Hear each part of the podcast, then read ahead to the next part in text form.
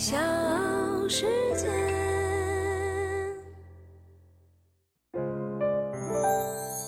大咖故事，故事舅舅，越说越有。八月十七号，恒大换帅，许家印卸任恒大地产董事长职务。之前受到七月十九号流传出来的江苏无锡市中院七月七号发布的一份民事裁定书的影响。恒大系股票的市值十九号一天蒸发了七百四十亿港元，许家印身价缩水二十一亿美元。许家印何许人也？今天的大咖故事，我们就来说说他。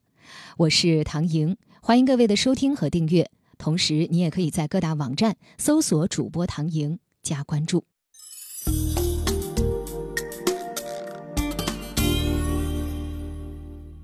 一九五八年出生在河南周口农村的许家印，在八个月大的时候，母亲就得了败血症，撒手而去。我一岁零三个月的时候，母亲有病得病，没有钱看病，没有地方看病，就这样走了。我就成为了一个半个孤儿。从小到大，都是吃地瓜、地瓜面长大的，穿的盖的，补丁落补丁。一九七七年恢复了中断多年的高考，许家印在第一时间去报了名，不过因为时间非常的仓促，没有考上。第二年，他花了五个月时间准备，回到高中的学校去复习补课，住的是破房子，盖的是一床满是补丁的被子。许家印记忆里最深刻的一个场景，就是自己带到学校的馒头和地瓜饼，过了三天就变霉长毛。但还是舍不得扔掉，洗掉霉点之后继续吃。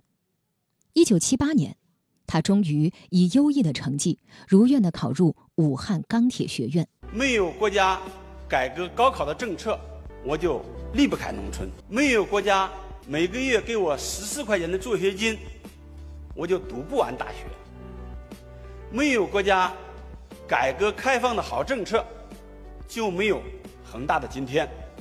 徐家印读完高中，当时学校有半年的时间是在学工学农，其余逃离农村的许家印就开始学习开拖拉机。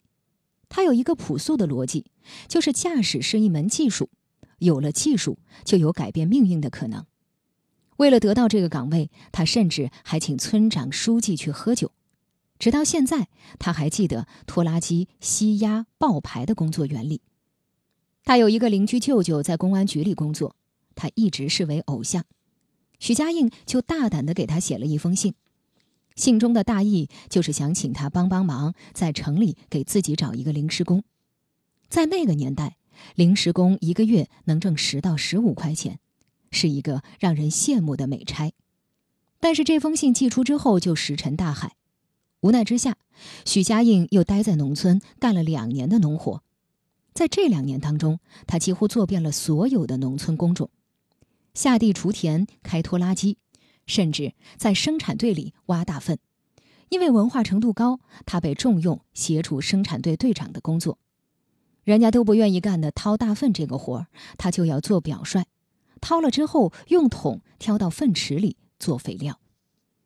在武汉钢铁学院学习四年钢铁专业，毕业之后被分配到河南省武阳钢铁公司。武钢是一家大型国企。一去就主动申请到了第一线热处理车间。当时学钢铁的大学生比较少，所以很受重视，帮忙协助车间主任。一年之后，他升成了车间副主任，再后来做了车间主任。当了七年的车间主任的许家印一直没有再被提拔。个性要强的许家印感到不满足。一九九二年年初，他破例休了假，他南下到深圳去找工作。这一年，他三十四岁。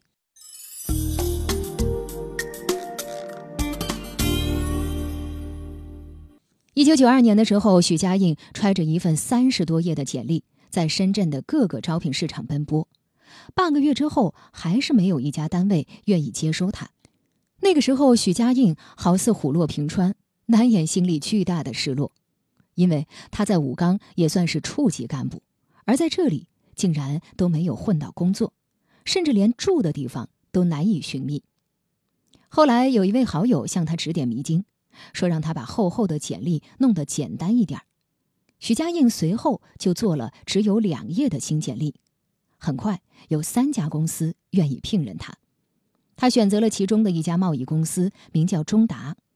刚入行的许家印缺乏市场化的经验，初到一家新公司，他迫切的需要一场胜利。好在很多年的工作让他积累了一定的人脉。初为业务员的他找到了一个熟悉的朋友帮忙，在这个朋友的贸易项目里，给他让了一笔小生意。他小心经营这难得的业务，很快就给公司赚到了十万块钱的利润。一晃一年过去了，许家印又萌生了新的想法。一九九三年，这个企业又注册了一个贸易公司。他主动出击，建议老板跟自己熟悉的武钢合作，在深圳注册一家新的贸易公司，并且出任这家新公司的老总。不过，这个老总呢，只是一个虚职。公司注册完了以后，老板就没有再投一分钱进去。无奈之下，许家印只能是东挪西凑，借了十万块钱，开始了自己的第一次创业。不过，这次折腾一年也没有起色。一九九四年的国庆节，许家印来到了广州，涉水刚刚兴起的房地产行业。许家印带了一个司机、一个出纳，还有两个员工，总共五个人，从深圳来到广州，开始了他人生中的第二次创业。成立了一家名为鹏达的房地产公司。人生地不熟，再加上办公环境实在难登大雅之堂，这家坐落在城中村的微型小公司，生意自然好不到哪儿去。公司没有钱，也没有项目，他就四处打广告找客户拉贷款。不到三个月的努力，许家印终于通过银行贷到了两千万元的启动资金。他还通过相关渠道收购了一家公司，取得了一个名为“珠岛花园”的房地产项目。当时广州楼市流行的是大户型之风，一栋楼都是三房，只有拐角的地方才会做小面积。许家印却反其道而行之。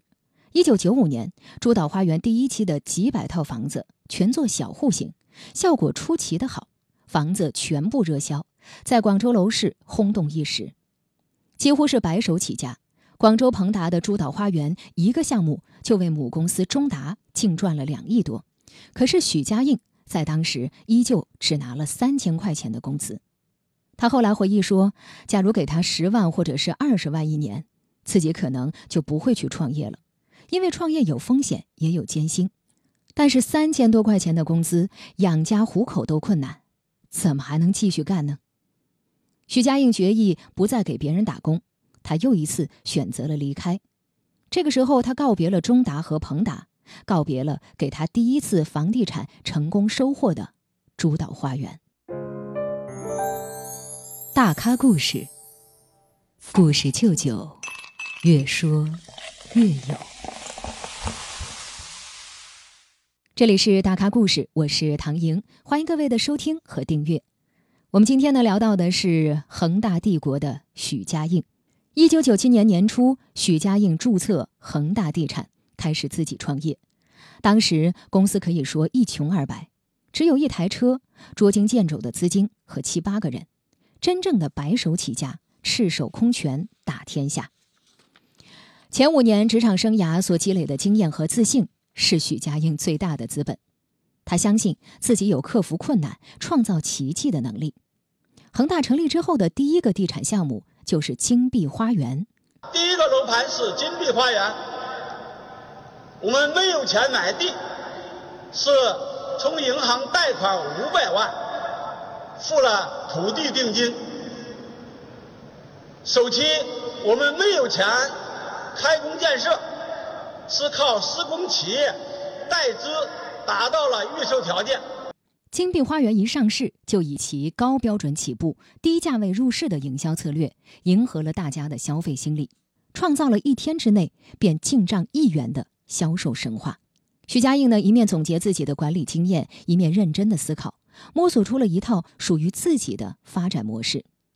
金碧花园首期开盘成功之后，恒大又连续开发出了金碧花园二到五期。使得金碧花园成为名噪粤海的中国著名城镇化社区五十家。恒大一鼓作气，又成功的开发了金碧华府、金碧玉水山庄、金碧湾等十多个名盘，创下了同期开发的惊人记录，也创下了中国房地产开发的一大奇迹。其实，在最牛叉的时候，恒大旗下同时有十三个楼盘在开发，无一不是刚落成就销售一空，也让恒大成了当之无愧的房地产之王。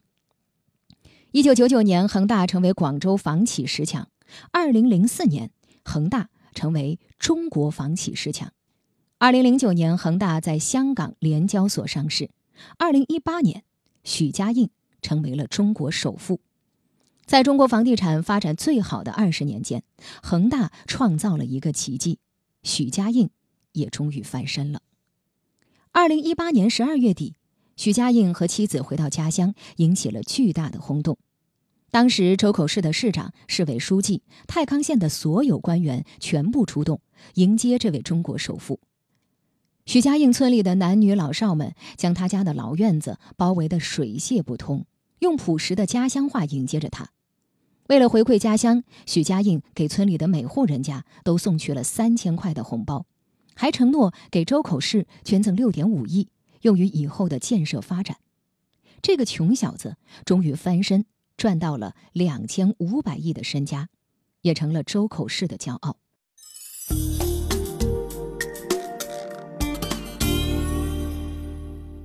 二零一四年，恒大成立农牧集团，旗下的产品又涉及了新的领域。旗下的产品涉及了新的领域，包括矿泉水、粮油、乳业和生鲜四大板块。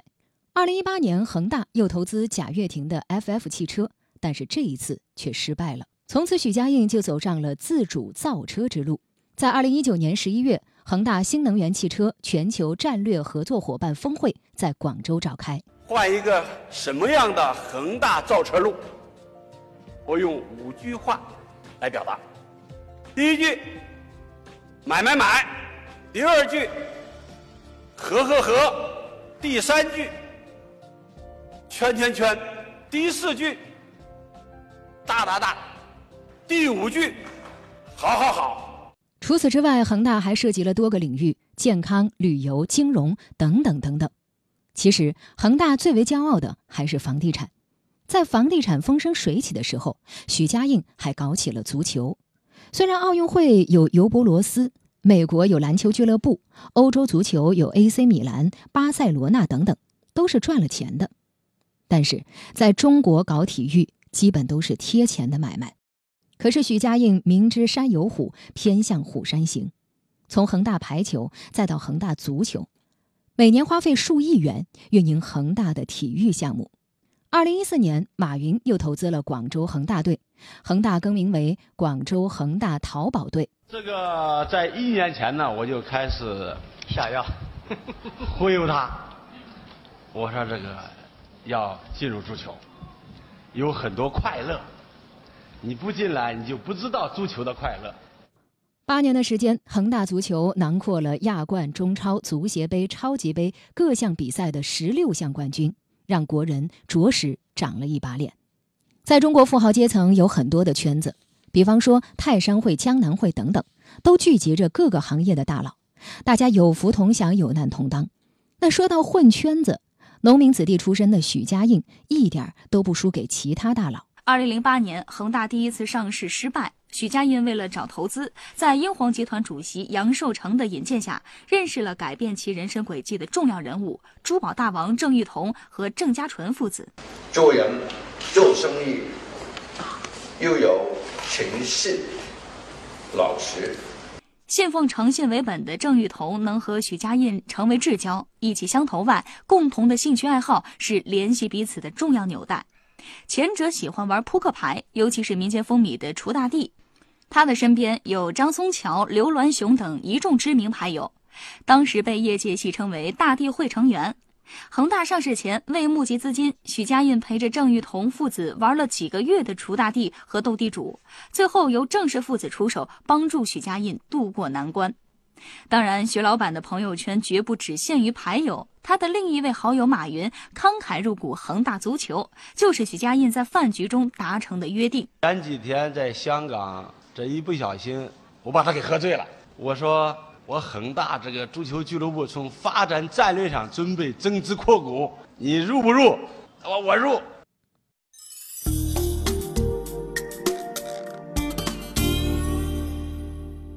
现如今，恒大再一次陷入危机。此刻又到了考验许家印的时候。一个穷人家的孩子，赤手空拳闯天下，能成为首富，除了运气，还有他独特的个性。从许家印发展的历程，我们可以看出，他是一个不按常理出牌，要干就出其不意的人。骨子里那份倔强，或者说是偏执。成就了他的大格局，也成就了他的恒大帝国。小时。